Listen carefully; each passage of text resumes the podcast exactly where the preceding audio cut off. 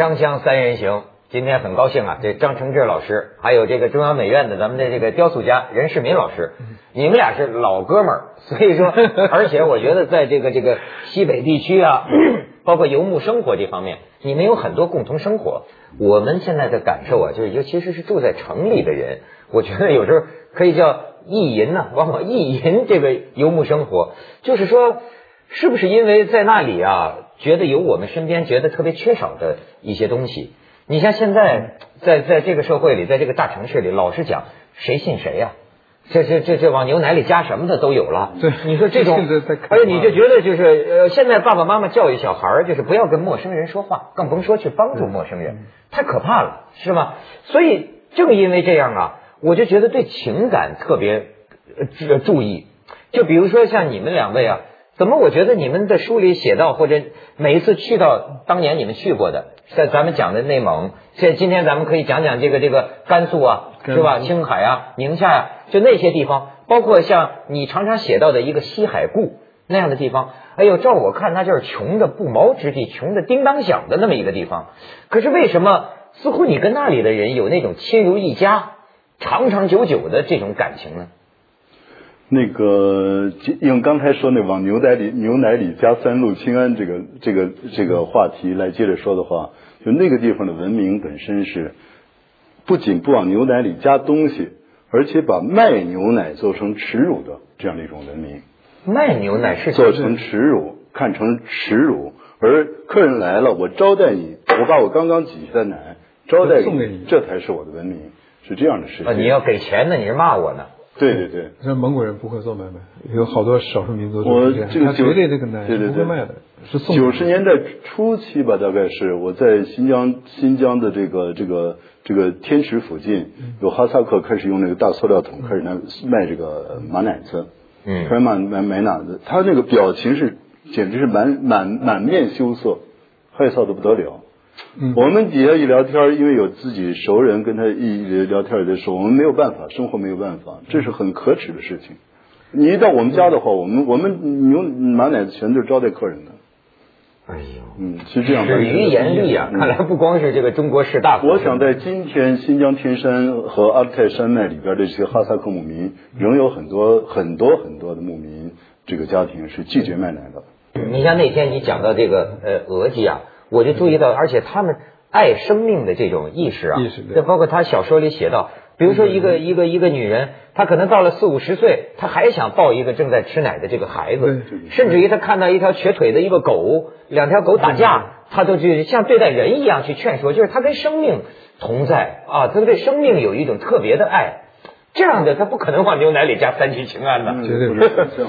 是啊，嗯，不能想对。象。，这个这个加三氯学院就屠就跟屠宰害命一样嘛。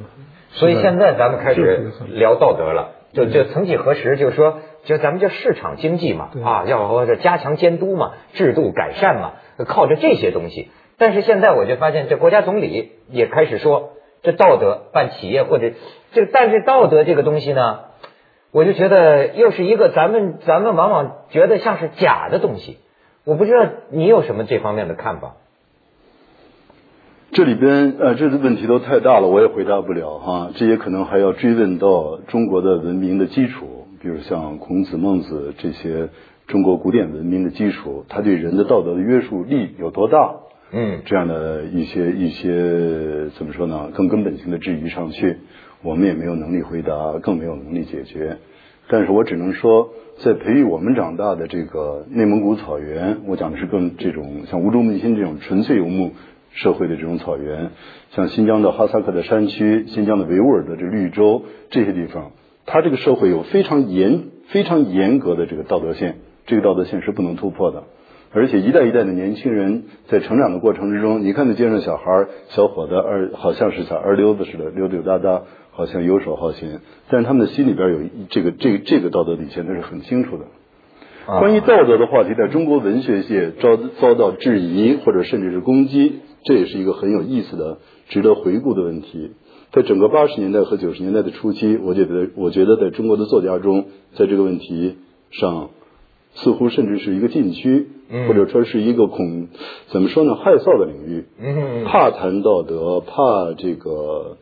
怕大胆的歌颂自己心中的，比如说理想理想、革命、对人民的感情，这是很害臊的一件事儿。对是笑话对啊，大家要比着写下流、写卑鄙、写写写背叛、写阴暗这样的东西，我想更好像更成为主流。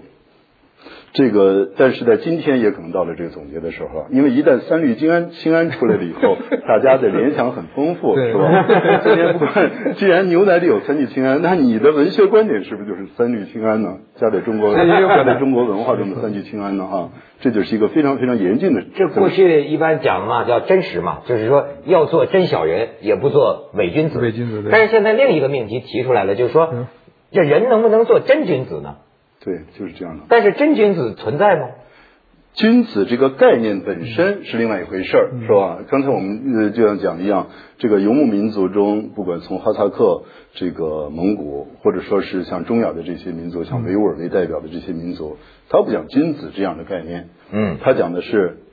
一个很简单的一个人的做人的一个一个原则，这个原则没有人总结过，但一个小孩从很小的时候长到很大，除了个别的坏的呃一些呃怎么说呢，被社会拉走的那么一个游离出去的分子之外，嗯我觉得大体上都有一个很清楚的一个一个一个道德界限。这个道德界限是他的恐惧，是他的这个禁忌的界限，他不敢轻易越过。啊所以整个社会，你在世界上走的越多，越会发现，世界上很多很多民族都存在这样一种不用用君子的概念来固定的，但是存在的一个无形的这个心理的道德的那么一个界限，大家都不越过它，大家都在这个范围之内行事来做事情，所以这个文化看起来总体上虽然有种种的问题，但它是健康的。这包括人的本性的这种自律的东西，啊呃，就由尤其这个这个家庭的这方面的教育和影响，在某种生活方式下哈，它形成一种就是大家自然遵守这种道德的东西。比如说对待老人，嗯。比如说是对待弱者，是吧？走在路上，如出现了这样的事情，对吧？对于穷人如何如何采取什么态度？啊，像像这样的事情，就是我总总觉得有一种特别奇他刚才讲的，怪的现象。他刚才举的这几个例子都非常非常重要。在重要的话，对对待弱者，对待旅人，就是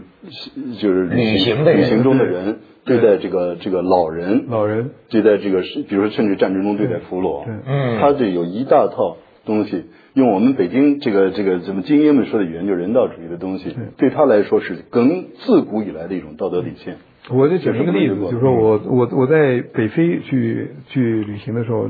遇过一个村庄，他都有习惯，就是在村庄口上都有那个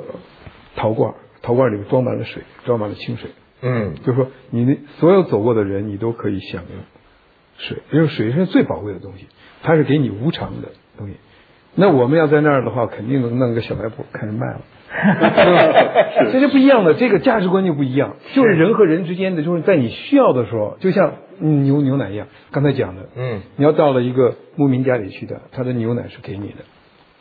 是吧？他不是说在那边再给你掺点三氯氰胺，怪不得就是说，往这个往价值观完全感觉到那边去玩，到人家的就宾至如归嘛，你感觉到是一种家一样。人和人之间的一种交流。所以我想，这也是你跟他们那么深感情的一个一个原因。一个人家方面对我的一种怎么说呢？人人家有这样的一种文明，我们怎么可能再不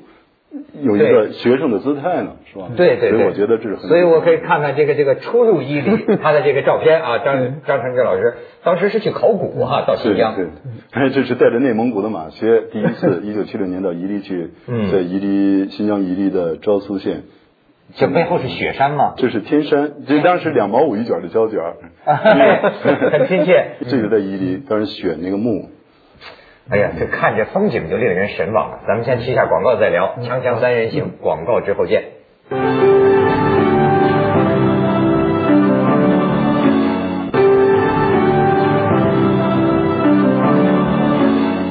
哎，我还想通过这个张承志的眼睛啊，再看看那个地区。咱们接着再看看这照片，挺有意思的。嗯，这是哪儿啊？这是一九八零年我研究生的毕业毕业实习，在哪儿在这戈壁滩里，坐着这个毛驴车，把吐鲁番所有的山沟走了一遍。好，咱们再再再接着往下看。这个呢，也是在新疆南疆，嗯，也是研究一些关于中亚新疆的学问，嗯，然后呢，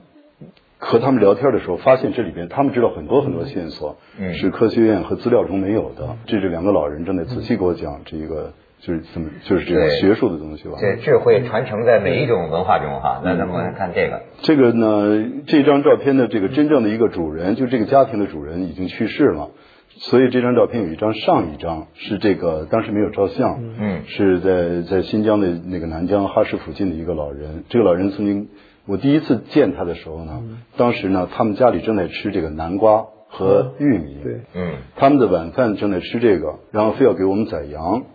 我就当然非常不愿意让人家宰羊，就就吃了这个饭。隔了三年，大概是我记不清几年了，我们又来看他的看这个老人的时候呢，这个老人去世了。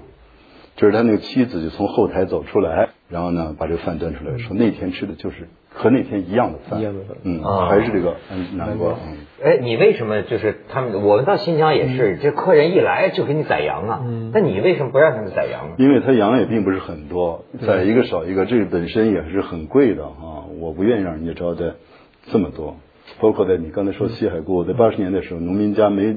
请客吃不起羊，一般就来的话要给你宰个鸡啊，我就把鸡在在厨房全抢过来分给小孩吃了。哎 呦真是，真是。所以你喜喜欢跟这个特别穷的人交朋友。你像在西海固，那个这得穷成什么样啊？我看你的描在写。八十年代中期之前，确实是赤贫，就招待客人，比如说做面条吧，他几个小碟的这个菜，这个小碟的菜一共四碟儿，一碟儿是醋，一碟儿是盐，盐对盐，辣然后呢有一点点辣子，再有一个比如说弄了一点一点点什么什么野菜或者什么菜，炒一点渣子，咸的，让你能拌面就行了。面条里浇上一勺那个菜籽油，这就是或者胡麻油，就是饭了。而且这已经是好饭那你，他们吃的油的。话，当时是非常好的。嗯，因为那个时候我我我记得，呃，我爱人那个时候也在西海固那块儿，西海固就是呃西海固他们搞那个医疗，部队的嘛，去当时去搞医疗，就是去去看着，一进门一看，黑乎乎的炕上一堆小脑袋，就一床被子，哦只有一床只有一床被子是一个特征，就是客人来的话，大家都冬天的话赶快上炕，对因为外边太冷了，没有钱买煤，没有沙子而那个炕呢是用树叶儿撒下的树叶来烧的炕，炕上还是热的，买了一床一床被子大家盖着脚，对盖着腰以下，脚都塞在里边聊天儿。哎呦，当然现在变化很大了，现在已经变得非常非常厉害了。但是这个变化你喜欢吗？西海固的变化和内蒙古的变化性质不一样。嗯嗯，西海固变化，这个它怎么说呢？它还是中国式的农村社会的变化。嗯虽然它是一个这个伊斯兰教这个气氛很浓厚浓厚的地区。嗯，内蒙古的变化，它因为包括文明、自然、语言，一切都在发生了，都在接呃遭受着重大的冲击吧。嗯，西海固，我觉得更多的还是一个脱贫的问题。对，脱贫。嗯但是他们，你像现在就是呃出去打工，而且我觉得“拼搏”这个词儿得用在他们身上。对贫穷这个对对拼命啊，简直是哈嗯。哎，可是在这个过程当中啊，你跟他们，你不是常去还去看他们几十年啊？你觉得他们内在的感情有什么变化吗？焦虑和这个和这个和这个期盼或者说是慌惑，就这样的心情，我想现在是全球的，不管是西海固还是我们北京，还是什么墨西哥，还是柏林、日本，大家都是一样的。但是对他们来说，出路只有一条，因为他要想生活好一点，必须得有现金。嗯嗯，你光靠种的山上那几个土豆呢是没有用的，冒着极大的危险从山上拉下来一车土豆也就是五六百块钱，在这个物价越来越高的时候，必须靠孩子，男孩子出去打工。如果这男孩子实在没有的话，女孩子得出，必须得靠打工。今天的今天的工人阶级是昨天八十年代的农民，农民。农民的对，但是在这个过程中啊，我就像你刚才说的，我就觉得他们开始跟市场打交道了，开始跟这个利益打交道了，开始跟这个挣钱打交道了。对。过去有一种极端的观点啊，认为就说是谈钱、谈做买卖就会毒化人的这个道德，就是当他们这样的时候到处打工的时候，他们还那么淳朴吗？或者他那么还那么谨守他们过去的一些待人处事的呃这种道义、恩义、情义吗？这样的问题也一样存在，也还跟刚才咱们说的这个话题都有联系。那个这里边堕落的、被同化了、被时代时代的大潮卷走了、再也不见踪影的人，肯定是有，数量也不一定很少。但是也有很多人，因为他从小的这种这种底线的道德底线的这种教育和熏陶，他心里保持着一种一种对自己的约束。这样的小孩在北京打工娃中也很多。啊哎，他比如他他表现自己的这个心里边的道德的机会，社会并没有赋予他，但他在有机会时他还在做。嗯，你比如说我在北京认识好几个西海固在北京打打工的小孩儿，我们还为他，我还为他们求过北京，我认识一些老板，给他们介绍打工的地方之类的。在有些有些地方，由于他们再加上他们打工的这个这个工友吧，认识有时候我一进那个饭馆里，七八个小孩全跑过来跟我问好，嗯。这样的小孩，他们之间有时候有他们的互助，有的时候他们自己，比如说这个，比如有一个孩子，他来的刚来北京的时候，管吃管住，在饭馆打工，一个月五百块钱。隔了几个月，我去检查他的存折去了。嗯，我说你别在北京学坏了，胡花钱，你把存折拿出来我看看，嗯。有密码没有？因为家里因为大人我很熟嘛，我一看了心里一下就心酸的不得了。嗯。一个月五百块钱，那个存折上，这但是当当时大概打了五六个月工吧，嗯。一排一排五百五百五百五百，就说零消费，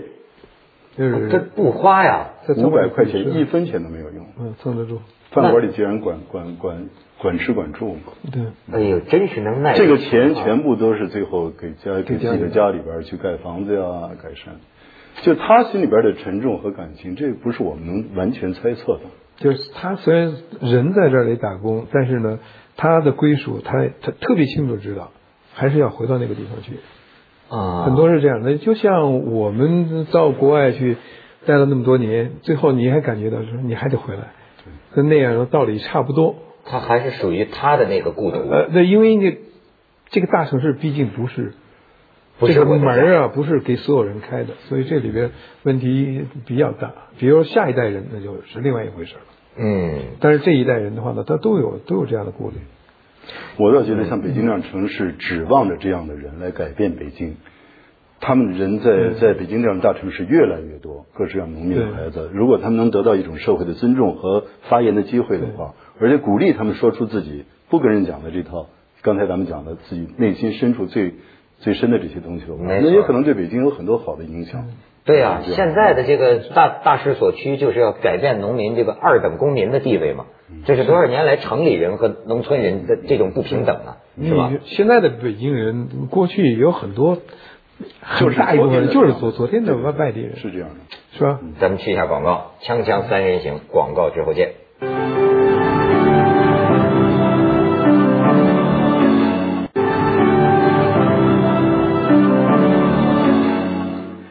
师，其实啊，我对你个人倒有问题，就说这个感情哈，就是说几十年把自己那么深的感情哈，就维系在这个呃西北地区，包括内蒙草原上的很多这样的贫苦人的家庭当中，呃，往往这个感情啊，也反映你内心本身有一种需要，对或者有一种困境，有一种什么缺乏。我那么那么你心里到底为什么有这种感情需要呢？因为不管是作为一个个人来说，或者是作为一个作家来说，你必须得有个支撑，是吧？这个光靠这个知识的支撑，比如说艺术手段的支撑，我觉得远远不够。最好是有有血有肉的、活生生的人作为自己的支撑啊。嗯，当城里的朋友的变化越来越多，越来越越来越多的旧旧朋友疏远了或者变了，走的别的道路的时候，而我们自己这个脚步呢，在这个穷乡僻壤也好，还是美丽的边疆也好，越走得越深的时候，和这些人建立更深的关系，这个主观愿望当然是越来越强烈。但是你到他们家里去，我注意到可能他们家里的孩子甚至都管你叫爹，对吧？叫叫叫叫干爸爸这样的称呼，就好像是感觉是融入一家人。但是实际上，他们心里真的把你当自己人吗？他们在观察，我觉得他们在观察你是个什么人，当年的那个人怎么样。但是我觉得人和人的感情就在这个次数上。你刚才讲，呃，去吉普车到那儿喝一顿酒，感慨一番，这当然固然很可贵，但如果回来就一切都忘的话，感情也就不存在了。啊那我想关键就是能不能坚持几十年了。这个时间如果长的话，这感情就越来越深，这是毫无疑问的。这是交往嘛？嗯，对你必须得要有交往，才有这样的深入的东西。但是就是作为一个生，事实上你生活在北京嘛，嗯呃，那么这种感情对你很重要吗？太重要了，我觉得，就像有有几个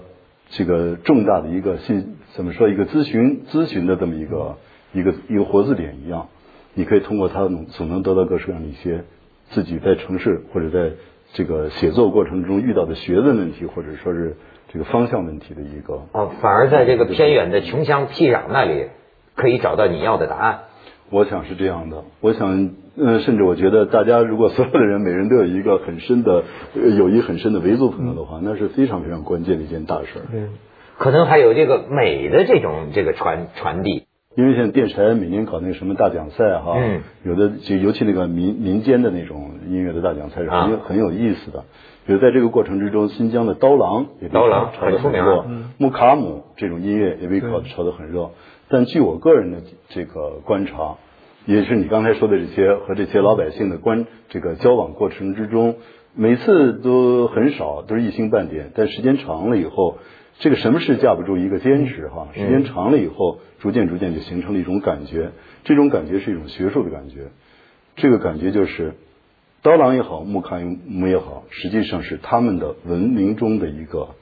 怎么说呢？文明中的一个形式，呃，只不过是表现在音乐上了而已。哦，就是说他们在呃举行这个仪式的时候，对。他们唱的这个歌，他举行的是呃这个这这么这么一个这个这个民族风俗的这么一个仪式，但这个仪式本身呢，它叫念，我们理解成北京的观众看着电视觉得这是在唱，对，啊，对，而这个这个东西本身，客观的站在第三者来说，它是绝美的音乐，不可思议的音乐。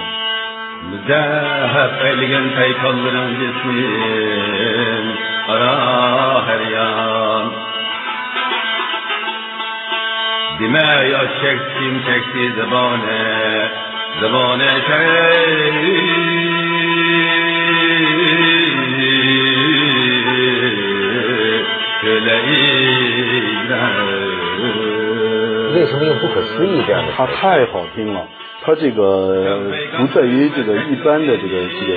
耳朵这个听觉的旋律啊，这个这个节奏的好听，而在整个的气氛，大家那个投入，大家在这投入过程之中对自己心底最深的感情的这个这个发泄一样的这种表达，啊还包括自己对自己的父兄、自己的爷爷奶奶这一切人的这种怎么说呢？这种回忆和这种缅怀过程之中的表现，它造成了这么一种感觉。这个心诚则灵啊。这个感觉最后，这个感觉也是音乐的感觉的时候，这个音乐的。